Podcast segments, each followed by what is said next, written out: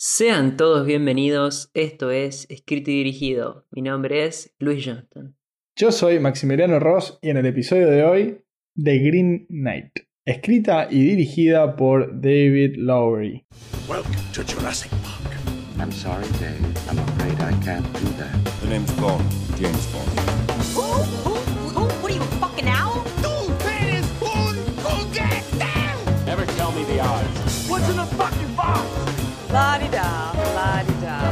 ¿Alguien más conoce a Gabriel Pasternak aquí?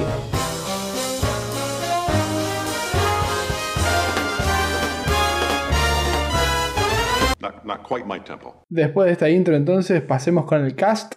Dev Patel es Sir Gawain, Alicia Vikander es Essel, Joel Edgerton es el señor o lord, Sarita Chowdhury es la madre y Sean Harris es el rey Arturo. Basado en el poema arturiano Sir Gawain y el Caballero Verde que cuenta la historia de este caballero Acer, un joven con deseos de grandeza y de formar parte de este selecto grupo, decide embarcarse en esta aventura de tener que devolver el favor a este misterioso y mágico ser que pondrá a prueba su coraje y caballería. Bueno, para empezar, me parece que está bueno decir que es una película bastante atípica.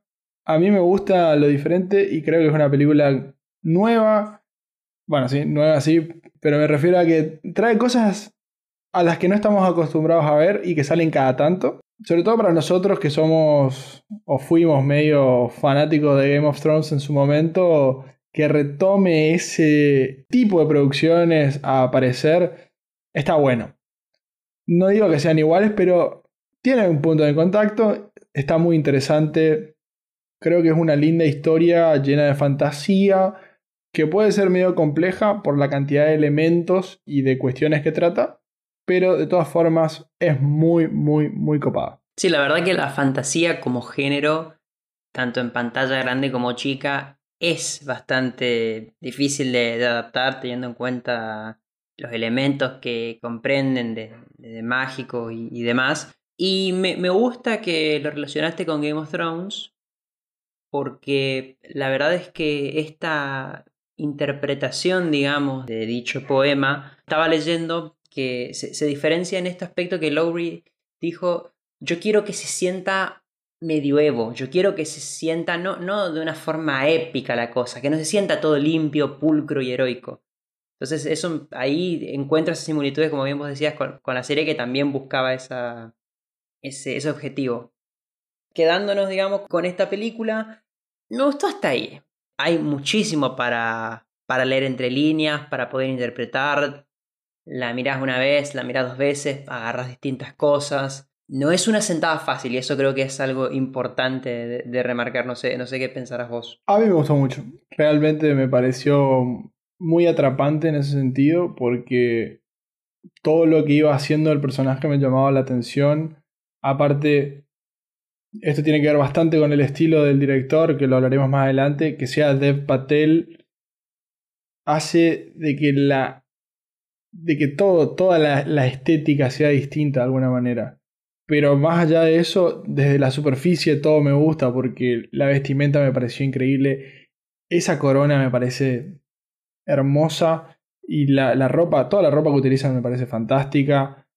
Si vamos a lo profundo, creo que es cierto. Hay una cosa te toca la razón y es que la miras una vez y no te puede ser suficiente porque es como que tiene muchas capas. Que son, si bien esas son cosas que me gustan a mí, me parece que una buena, buena película tiene que tener la ambivalencia de, de verlo una vez y aunque sea por encima, alguien que no le está prestando tanta atención la pueda disfrutar y el que quiere tipo seguir explorando en una segunda o tercera visión, una segunda o tercera sentada, también la pueda disfrutar. Yo creo que carece de esta del disfrute para aquellos que por ahí tipo fueron al cine y se la toparon o por ahí tipo vieron que hay mucho ruido y dijeron, bueno, la voy a descargar y la voy a ver.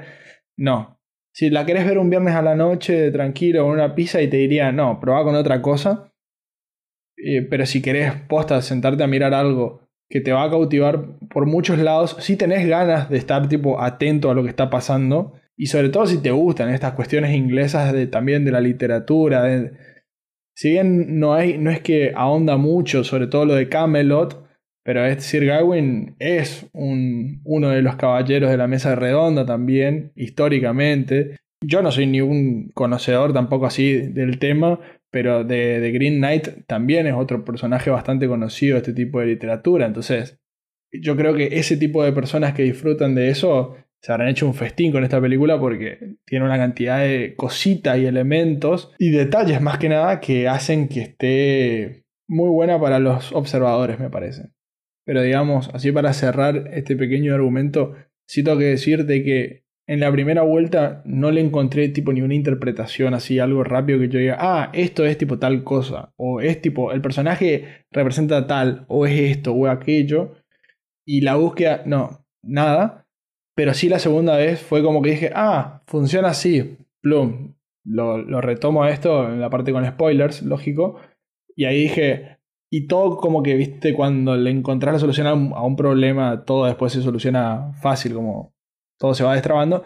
Pero sí, todo esto en la segunda visión. Es eso, digamos, de, de la diferencia de lo que uno tiene o está acostumbrado a entender por cuando le dicen la aventura o el término quizás más apropiado en este caso, una quest de, de- este personaje. Uno espera una cosa y se termina encontrando con algo bastante distinto y de que no tanto de lo que él hace, sino de lo que vos ves de, de qué se trata esta aventura, digamos. Pero no tanto de lo que el personaje hace per se, digamos. Sí, yo creo que igual esta película me pareció algo muy íntimo del director. O sea, se nota que es algo muy de adentro, pero creo que toda su filmografía es muy íntima. Porque, bueno, para los que no sepan, es también el director de, una película que le fue muy bien en 2017 que se llama A Ghost Story. Y después tiene otra película que a mí me gustó mucho que se llama The Old Man and the Gun. Para hacerlo más fácil, por si mi pronunciación es medio malísima. Una historia de fantasma y El viejo y el arma. Las traducciones al español de los títulos. Por si la quieren buscar. Estas películas, las dos, también son diferentes entre sí. O sea, tienen puntos de contacto. Es un director que tenés que ser paciente para mirarlo. Si bien sus películas son cortas porque duran una hora y media, estas dos que digo, y El Caballero Verde dura dos horas diez minutos, o sea, no dura tanto. Hay que ser paciente porque un tipo que si bien no tiene problema en acelerar y darle vértigo a la trama, puede optar también, sobre todo en A Ghost Story, en una historia de fantasma, puede optar por dejar toda la cámara más quieta, el trípode, hacerlo más teatral, ver qué pasa, ver cómo reaccionan los personajes, sin tantos movimientos, sin cambios abruptos. Y me parece que es el director que sigue buscando su estilo, porque hay una combinación de ambas en esta, de la que tratamos en este episodio, donde se nota que hay momentos de mucha adrenalina, momentos, momentos de mucha velocidad, pero también hay otros momentos de mucha calma, de mucha fotografía, de ver tipo el bosque o ver cómo él está andando en su caballo y el río. Es bastante copado lo que fue logrando. Visualmente a mí me pareció hermoso. Bueno, narrativamente ya conté que a mí también me encantó. No, la verdad que estoy muy ansioso porque quiero pasar a la próxima parte. Entonces no perdamos más el tiempo y pasemos a la siguiente parte de esta aventura. Ahí va.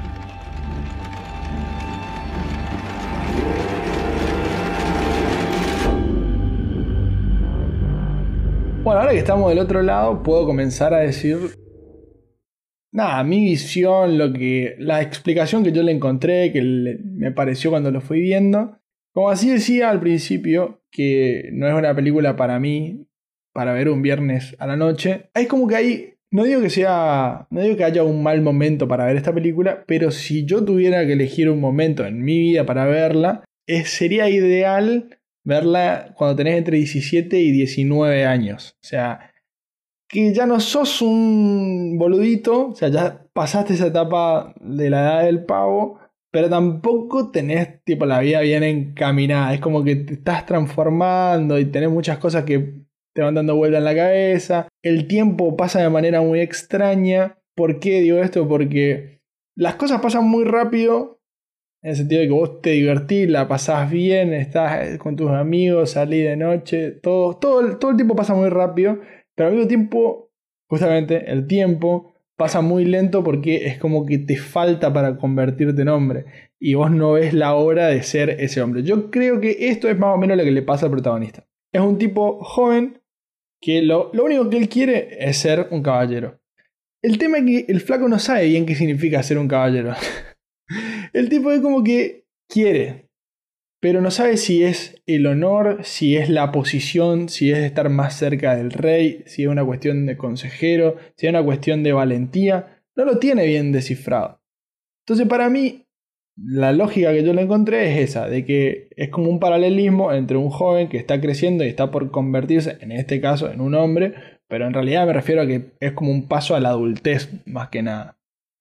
Y entonces acá empieza a aparecer el personaje de la madre, a la cual quizás porque yo le tengo un profundo amor a mi vieja y la entiendo como una persona que siempre está un paso adelante mío, en el sentido de que ella sabe que te estás por chocar la cabeza contra la pared, pero al mismo tiempo te tiene que dejar que te choques la cabeza contra la pared, porque si no, no aprendes.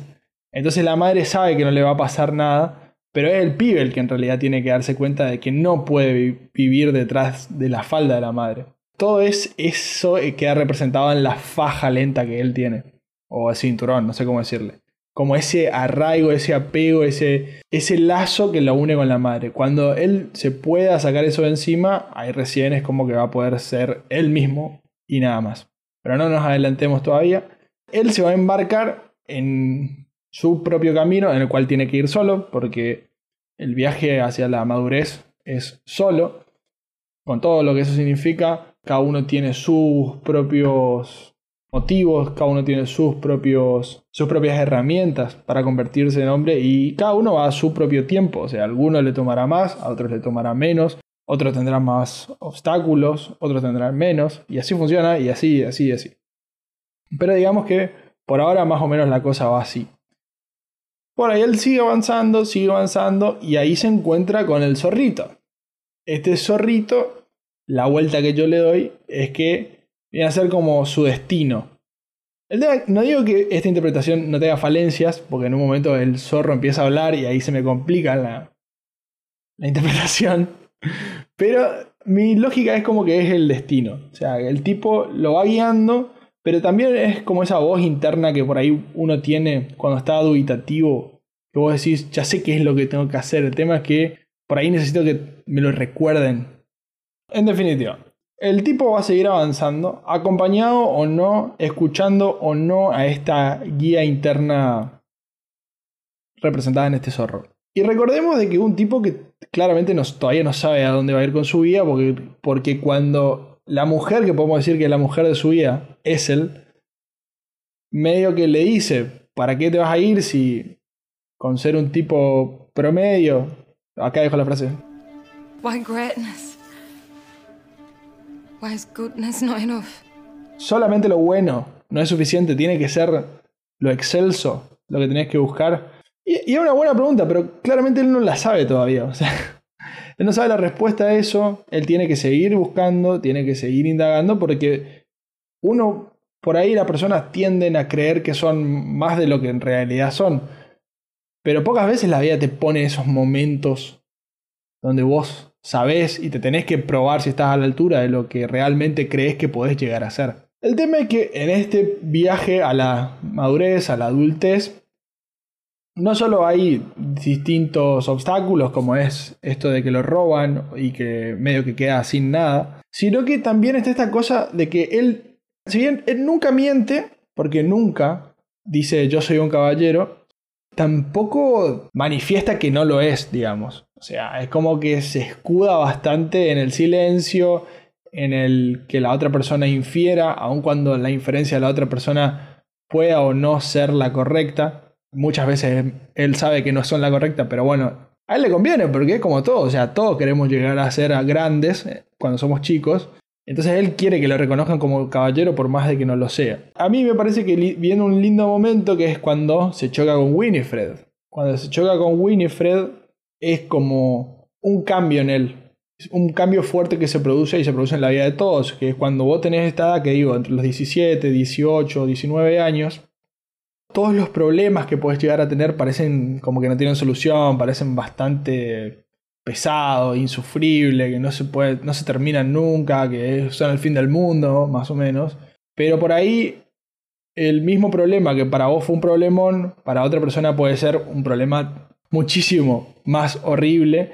Y eso es lo que te termina por bañar de humildad. Y lo que pasa acá, según mi inferencia, es que los mismos que robaron a eh, son los que roban a Winifred y terminan cortándole la cabeza. Porque en definitiva es ahí donde recupera su hacha, que estaba en la casa de ella. Entonces digo, la lógica del tiempo, bueno, entiendo que sigue con esta idea de que el tiempo pasa de manera muy extraña en esta...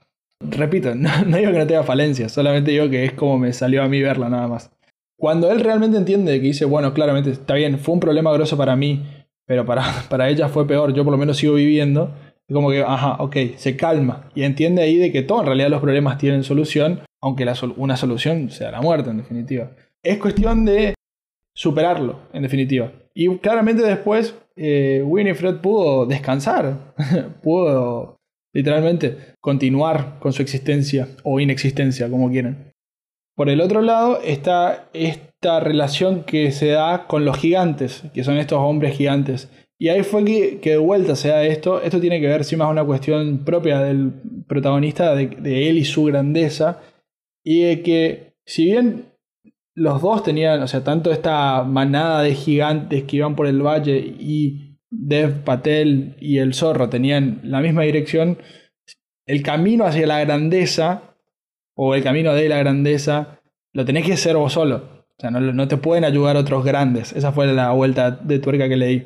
Bueno, si a eso aparte le sumamos que el color verde está muy bueno todo lo que se discute en la película, de que el verde es el color de la tierra, porque es el color de la vida, y al mismo tiempo es el color del, de lo que se pudre, de lo que deja de estar en estado, del moho y demás.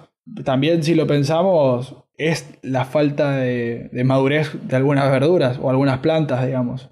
Entonces es como que te falta ese golpe de horno para, para volver a ser persona, para convertirte en realidad en, en otra etapa de persona. En fin, Después va a venir toda la parte que viene a ser con el otro castillo y con el final y ese desafío final que él tiene. Pero lo que yo quería contar llega hasta acá, después vienen otras cosas, lógico. Y siento que estoy hablando hace 5 horas y el podcast es de los dos. Así que, ¿qué onda? ¿Cómo la viste vos? La verdad que me gustó lo, de el verde y la fruta inmadura. Me gustó mucho esa, esa analogía. Para mí sí, comparto en que tenés Lady Bird, digamos, en películas de, personas que de, este género, digamos, que no tiene traducción el término Coming of Age, pero sería la, historia de crecer. Bueno, ahora a Lady Bird le sumamos The Green Knight. Esa es la siguiente gran película de... Todas de A24 igual, así que bien. Ahí está. Bien, sí. Pero, pero me gusta esta idea también, para, para sumar en todo caso lo que vos mencionás, de su deseo de querer formar parte, digamos, de, como que primero que su tío de alguna forma lo reconozca, su tío siendo el rey Arturo, de formar parte de esta familia. Y, otra cuestión importante de lo que mencionabas vos de la caballería es esta cosa que quizás después a lo largo de la película vos vas viendo y, sobre todo al final es como que te das cuenta y decís, capaz es toda una mentira. Le preguntan, contanos una historia, contanos una, cantanos una canción, contanos alguna de tus hazañas. Y él no tiene ninguna, obviamente, porque no, no las vivió. Todavía. Exacto, pero al final, me estoy adelantando un poquito, pero bueno, pero al final tenés este momento en el cual él podría huir, él podría no completar esta misión, volverse y decir que sí la hizo. Pero bueno, sin adelantarnos tanto al final, para seguir con esta idea de, del crecer, que se ve representado en esta idea del ser caballero, busqué y, resulta que aparentemente en los, poemas o en los cuentos arturianos, hay definidas, digamos, cinco virtudes que tiene que tener todo caballero. Uh, a ver eso. Eh, te va a encantar estos. Son amistad, generosidad, castidad, cortesía y piedad. ¿Castidad? No. Te nombré cinco y te concentras en esa. Bueno, no importa. Pará, pará, te explico por qué. Te explico por qué. Porque a ver. caballero, lógicamente, tiene muchas formas de ser abordadas. Entonces me quedé como en la visión más actual, ¿no? De que, qué es un caballero. Y digo, ¿un caballero es generoso? Sí. ¿Un caballero es amigo, o sea, tiene amistades? Sí. Ajá. Bueno, está bien, no digo que un caballero tenga que ser un tipo Promiscuo. promiscuo está. Pero castigar me parece mucho. Estamos hablando de un caballero, no de un cura, sí. Eh, Claro, algo así. Sí, bueno, bueno, nos, nos quedamos en el 1400. Pero man- manteniendo en esta idea, digamos, de, de las virtudes. 1300. 1300, perdón. Vos podés ver notando a lo largo de la película cómo se va rompiendo y cómo no- en realidad no va completando ninguna de estas virtudes que en todo caso debería justamente realizar para convertirse en este caballero. Primero, la amistad, el zorrito que de vez en cuando se, que que quería ser amigable con él, que lo buscaba, que esto, que lo otro, que sobre el final le dice no vayas para allá. O sea, pu- puede terminar muy mal, lo- saca cagando. Sí, la generosidad con, de vuelta con Winifred, que medio que le termina diciendo, bueno, y si yo busco tu cabeza, ¿qué me das vos a cambio? Y es como, flaco. O al nenito, que le da una monedita y le queda mirando y tipo, "¿Y esto nomás. Totalmente. Bueno, Castidad, no hace falta aclarar en qué momento Claro. con la, la esposa del Lord. Y bueno, cortesía también, inclusive la puede llevar un poco para esto de, de preguntar, como bien vos dijiste, de, de qué me da a cambio, en- simplemente en lugar de ayudar a la, a la damisela que, que te estaba pidiendo algo. Bueno, castidad igual puede ser o no. Porque medio incapaz. ¿No? Es 1300. Esto es romper la castidad. Punto. No hay vuelta que darle. Listo. Eh, pero bueno, pero esta idea de romper los votos en todo caso, que uno asumiría que esto te va a llevar a convertirte en ese caballero que vos tanto estás buscando y que inclusive fíjate que al comienzo de la película es como que trata de tener esta imagen que pintan los cuadros, que sale del, de, de Camelot sentado en la, en, la silla del caballo, va de una forma heroica y mientras los niños le gritan detrás y él no se da vuelta ni para saludarlos y después te da cuenta que está bastante asustado, no sabe para dónde ir, se quiere hacer el, el picante con los, con los que lo tratan de robar y al final es medio boludo, digamos. Pero bueno, pero esta idea de vuelta, esto de decir, sos un hombre normal, no hace falta, el querer alcanzar esta idea de caballero es muy lejana y es algo que, que- quizás es una farsa al final de todo, porque si se, si se reduce a historias, a cuentos y a pinturas que se hagan, bastante lejano me parece. Y lo de los retratos me parece un punto muy fuerte de la película. En primer lugar porque el retrato tradicional, ese que vemos al principio, está hecho para que tenga la imagen que vos tenés de vos mismo. O sea, si a vos no te gustaba el retrato que te hizo la persona que lo pintó, probablemente le decís, no, quema esto, o esto nunca sale a la luz. Fíjate que me dio mucha gracia eso la segunda vez, porque él estaba vestido muy así nomás, y en el retrato era un tipo con la barba mucho más completa, el pelo prolijo, toda una vestimenta de, de bien, de, de caballero, ¿no? Lógicamente. Y a él lo vi bastante más flaquito y era como bastante. Hasta como, che, ey, sé más honesto con lo que estás pidiendo que te detallen.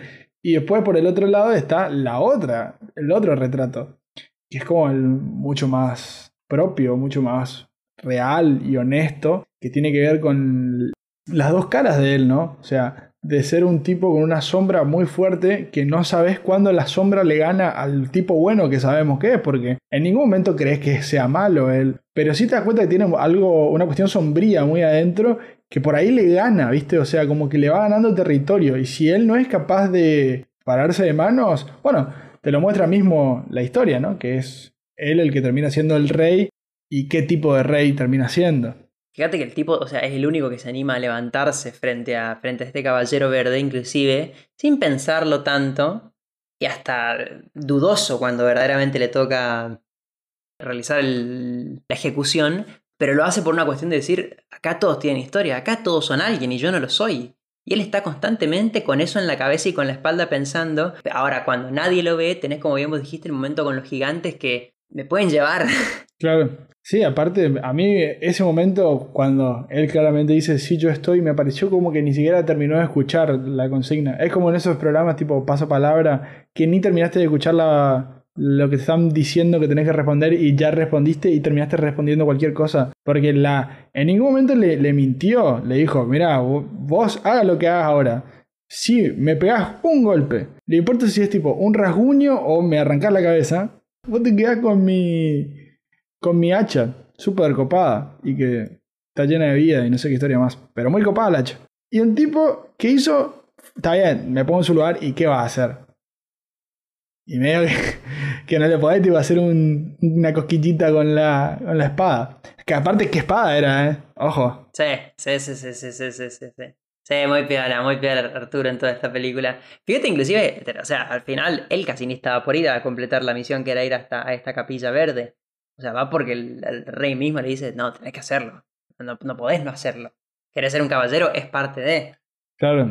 Bueno, pero esto, esto también es lo que yo te decía antes, de que muchas veces por ahí, en esa edad, vos no sos tan consciente de tu potencial, ni de lo bueno ni de lo malo. Entonces por ahí, qué sé yo, tú, es un tipo como el rey en este caso, ¿no? Que puede ser una figura fuerte en cualquier vida de cualquiera de nosotros, te dice, mira, yo de afuera, porque tengo más años, tengo mucha más ex- experiencia en lo que vos más o menos estás- te estás orientando, te digo, mira, vos tenés una capacidad de la puta madre y va a llegar lejísimo, pero en ese momento te cuesta mucho dimensionar qué significa lejísimos.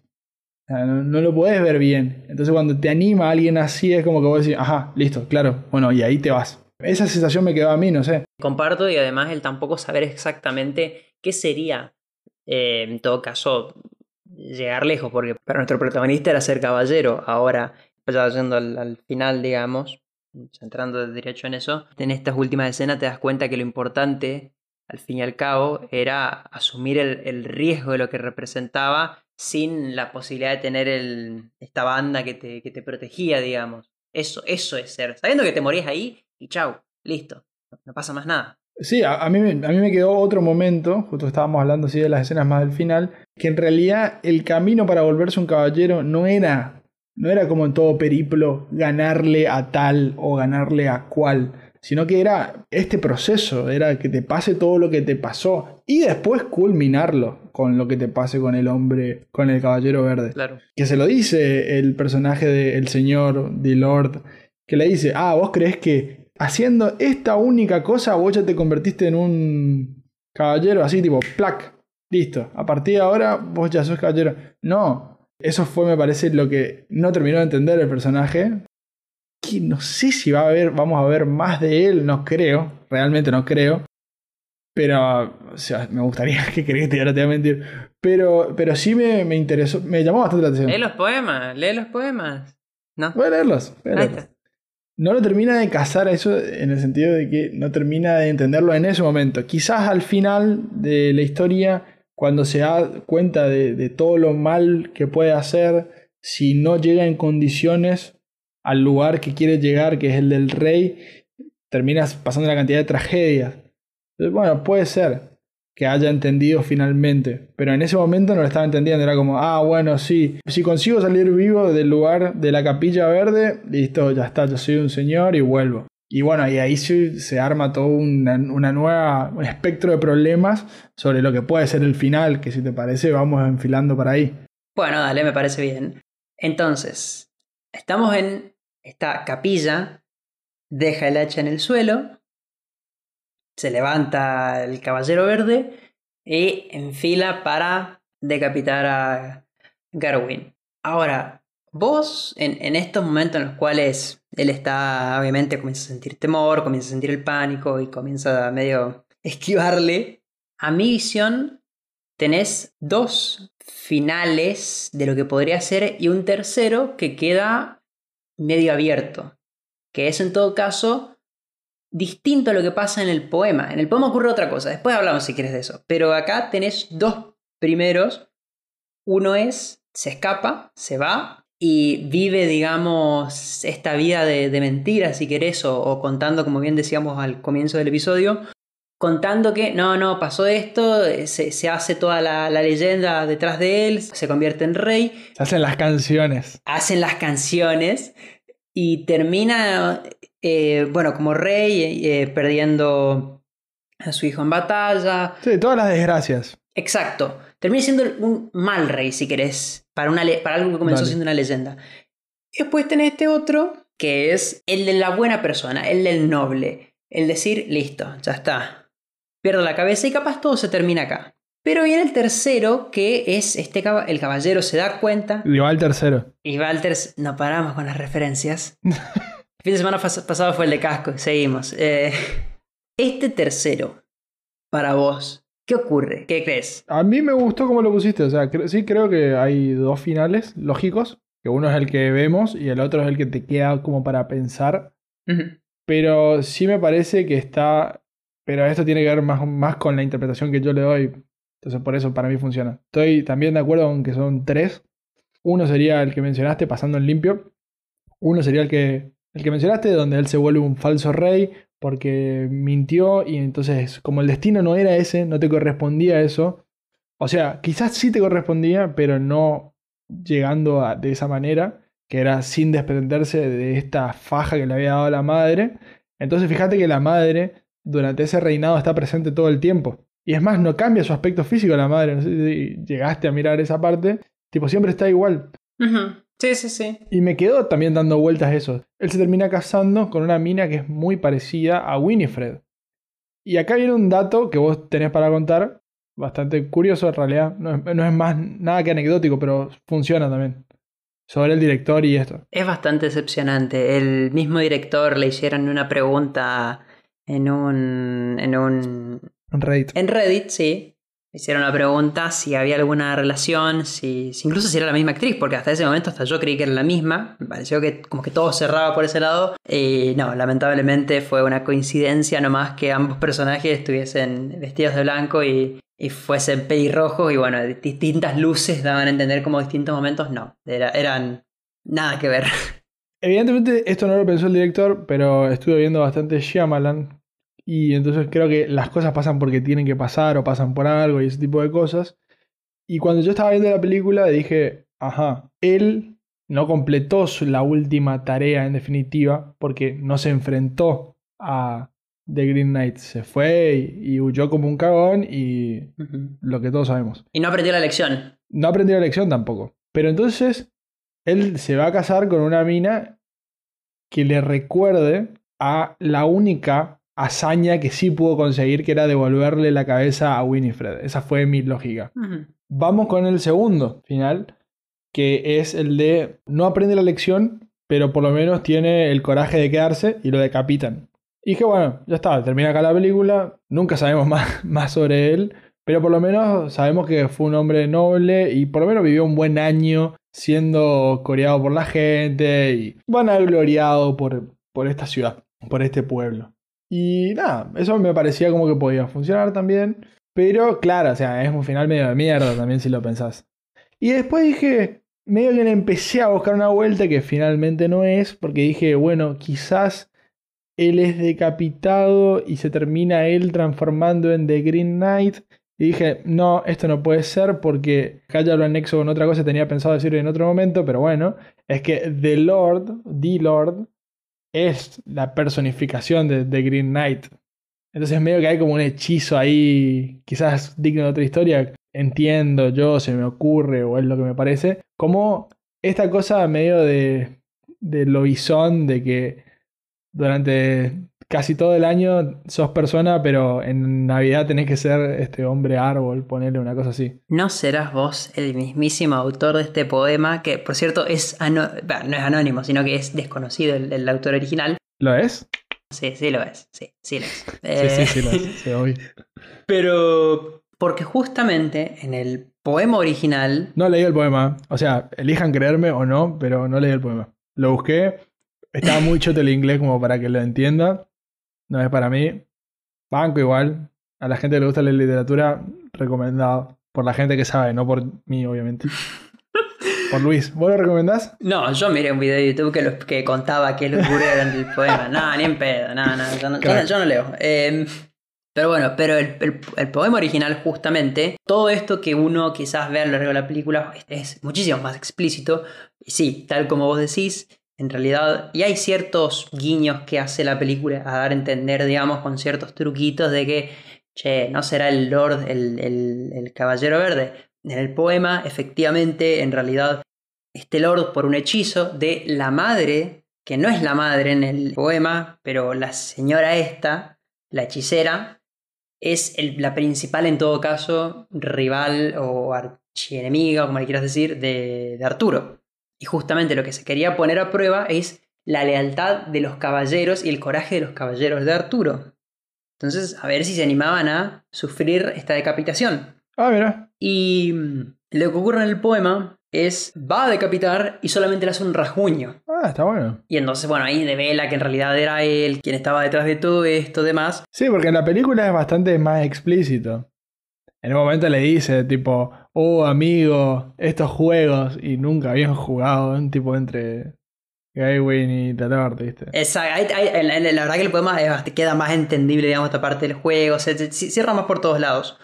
Que me gusta que la película deja como más, bueno, podés leerla entre líneas, pero, pero bueno, volviendo a esto, eh, la, la idea del final es que Garwin, digamos, pone la cabeza al final, no le ocurre nada, pero vuelve a Camelot sabiendo que, bueno, que de alguna manera con este cinturón, digamos, que lo protegía, eh, es la prueba misma, porque a todo esto no se lo sacó cuando estaba por... No, en, el, poema no se lo saca. Entonces es la prueba de cómo no se anima. O sea, que vos podés fallar, que no, no, no necesariamente vas a ser perfecto en todo lo que hagas. Que es algo que lo tiene muy presente, digamos, bueno, en la película también, ¿no? No, no, no cumpliendo todas las, las tareas caballerosas que debería hacer. Y, ahí, bueno, y justamente ahí es cuando quizás, para, para mi gusto, tenés este posible tercer final que no te lo deja muy claro de vuelta porque po- podés interpretar el off with your head que le dice el, Claro. el caballero verde. No sabés qué ocurre, no sabés si quizás lo termina decapitando efectivamente o si tal vez le termina haciendo el rasguño, que me parece que es un, un guiño que quiso hacer Lowry a decir, vos podés creer que capaz no lo termina decapitando, Sí. capaz le termina perdonando, termina volviendo y capaz en lugar de ser un rey mediocre termina siendo un posible gran rey. Pero no te lo puedo contar yo. Queda en vos en todo caso en, en pensar qué podría ser. Fue esto cuando yo, tipo, insinué que me gustaría ver una segunda parte, era más pensando en esto. Que dije, hay lugar. Más con esto que contás de la madre. Y yo creo que sería mucho más interesante si se pueden develar cosas sobre la hechicería que está haciendo su progenitora. Creo que hay, hay material para construir y me parece que, que hay bastante espacio, ¿no? Sería un giro muy distinto a lo que solés ver en, en fantasía, que quizás, sobre todo con, con lo que trata con respecto al rey Arturo, se tiene como esta cosa de, de que se le quita por completo la magia, se le quita por completo medio el el lore, digamos, de lo que está detrás de la historia, que se lo lleva mucho al humano y se lo trata de hacer más una cosa de acción, que está bien, es, otra interpretación, ¿no? Pero está bueno tener esto que es quizás similar al- a lo que pretendía en su momento, con, con giros, porque al fin y al cabo Lowry cambia muchas cosas de- del poema, mantiene la esencia pero cambia otras cosas, pero es un giro interesante, digamos, de, de querer contar una historia de fantasía con, un, con una moraleja profunda, digamos, con un mensaje interesante, pero que de vuelta no, no abandona estas ideales o est- estas primeras ideas que tenían lo- lo- los cuentos y poemas originales en todo caso. Sí, que esa fue una de las grandes críticas, cómo no hay más acción. Pero bueno, o sea, yo creo que el, el final de Game of Thrones en parte es tan malo por ese tipo de cosas, por priorizar, tipo, vamos a hacer algo súper espectacular y que sean 500 millones contra otros 500 millones, tipo blancos contra negros o que sean así. Y no digo que, que no le haya faltado algo de acción, sí hubiera estado interesante porque en definitiva nunca lo ves usando el arma. Más allá de la escena inicial cuando lo decapita, pero ni siquiera tipo están peleando. Ojo, a mí me gusta, tipo, me gusta como ese juego que sea todo verbal y que sea tipo todo más gestual y no necesariamente una acción concreta. Pero sí entiendo la crítica que alguien me diga, no, a mí me hubiera gustado verlo pelear, verlo crecer, hasta te digo, algunos habrán querido ver un montaje de entrenamiento, ¿por qué no? A mí me parece que está bien como está. Y me gustaría seguir viéndolo. Aparte, Dev Patel está muy bien. Creo que él se había propuesto hace un par de años quitarse el mote de ser tipo el típico actor indio, el tipo que cuando la trama necesita a un indio, ahí va a estar Dev Patel y es tu mejor opción. Creo que lo está logrando. Me encanta que sea así, se festeja porque es un gran actor. Tiene 31 años, pero de igual forma tiene una gran proyección, está hace mucho en el medio.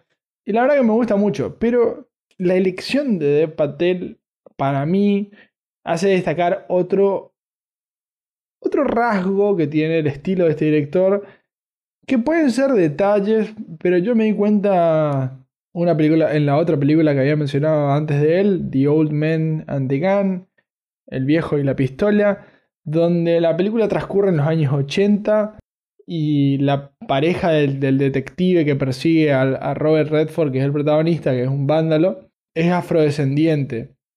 Y los hijos que tienen en común eh, el actor que- es Casey Affleck, que para los que no lo conozcan es blanco, tiene hijos con esta mujer afrodescendiente que son eh, también tipo del estilo, del biotipo de la madre. Es una estupidez lo que estoy diciendo porque no tiene relación ni con la trama, ni quizá no tenga ningún tipo de importancia. Es un detalle por eso nada más.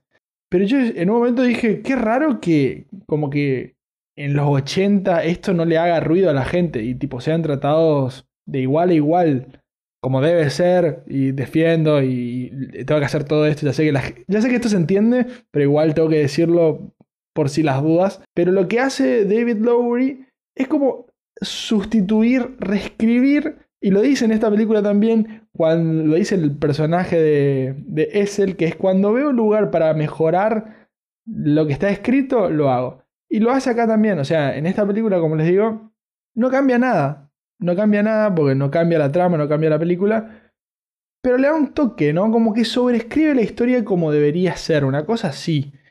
Y acá, Dev Patel, yo de ninguna manera creo que este autor, que desconocemos quién es, digamos anónimo, pero cualquier autor de, que haya escrito en el 1300, no, no habrá imaginado ni dibujado a un protagonista de raza india o que provenga de, la India o tenga tipo algún tipo de semejanza con ese tipo de gente. Entonces me gusta que se apuesten porque realmente, o sea, como se ve en esta historia, no cambia nada, pero un lindo gesto para el que está ahí mirando, observando. A mí por lo menos me llamó la atención que dije, qué raro, pero realmente lo aplaudo porque me, me parece bastante original y me parece que es- es- esto es inclusión para mí. O sea, esto es verdaderamente diversidad. Cuestionable, seguro, como todo, pero esta es mi visión, digamos. Bueno, hoy vamos a intercambiar un poquito los roles y yo voy a decir el presupuesto de, de Green Knight, que es un módico 15 millones de dólares, lo cual, a pesar de que a mí no me haya gustado tanto, sí reconozco que es impresionante, sobre todo teniendo en cuenta de vuelta, volviendo al género de la película, porque siempre se tiene esta idea como que no, la fantasía, tenés necesitas muchísimo CGI, necesitas poner guita y esto y lo otro. Bueno, la verdad son excusas, porque podés hacer algo del género con esta poca cantidad, con un CGI que la verdad está a la altura, que no se sobreutiliza y que de vuelta termina siendo un muy buen producto y dando un gran resultado final, me parece. Es un tipo que surfea en los bajos recursos, es un experto en, el, en la producción del cine independiente. Las películas anteriores o las produce una productora y distribuidora como A24 que se encarga de proyectos, digamos, así en simples palabras, un poco más falopas. A mí me gusta mucho A24, para mí es un sello de calidad. Vos no lo considerás así, está bien, cada uno tiene su mirada Es otra productora. trabaja también con la rama indie, podemos decir, de Fox, que es Searchlight, que también lo termina financiando muchas veces en sus proyectos. O sea, un director que le sabe sacar el jugo a las piedras. Y va a ser muy interesante lo que se viene ahora, que va a ser una dirección con plata, porque Disney lo está financiando para hacer la película de Peter Pan y Wendy. Dato adicional, dice que nunca se sintió tan enamorado de una película mientras estaba filmando, o sea que ojos bien abiertos y con muchas ganas de, ver esta producción, que la verdad que me llama la atención solamente por el título, ya me compró a mí. Si sigue explorando con esto de la fantasía, ojalá que llegue a buen puerto. Vamos, David Lowery. Un dato adicional que en todo caso quedó aclarar es que, bueno, como bien dije anteriormente, en el poema original la madre de, de Garwin no es la madre de Garwin, pero este personaje tanto eh, en el mismo como en la película, si bien nunca especifican, da a entender que se trata de uno de, lo- de los personajes más importantes dentro de, este tipo de literatura, que es la hechicera Morgan Le Fay. Y esto va a colación además porque otro personaje también muy reconocido también de estos cuentos, que nos da un guiño Lowry en la película es que uno de estos sujetos que están sentados en la mesa redonda cuando aparece el caballero verde, que vos ves que tiene tatuado, digamos, debajo de los de los ojos y le hace como una cara a Arturo, es nada más ni nada menos que el famoso hechicero Merlín. Nada, me pareció un dato importante. Ahí está, y divertido para, para traer No lo puedo creer. Pero vos me lo dijiste. Sí, pero estoy replicando la expresión de los oyentes. Para que no se sientan solos en esta Ah. Vamos, oyentes queridos. Nos bancamos. Bueno, con eso entonces cerramos el episodio de esta semana. Saben que nos pueden encontrar en todas las redes sociales como arroba escrito y dirigido, tanto en Instagram como en Twitter y Facebook. No se olviden también de seguirnos, así como apretar la campanita, tanto en Spotify como en YouTube. Y para cualquier contacto siempre está disponible nuestro mail escrito.dirigido arroba gmail.com. Sin nada más que decir, nos escuchamos en el siguiente episodio y no lo olviden amigos, Han disparó primero.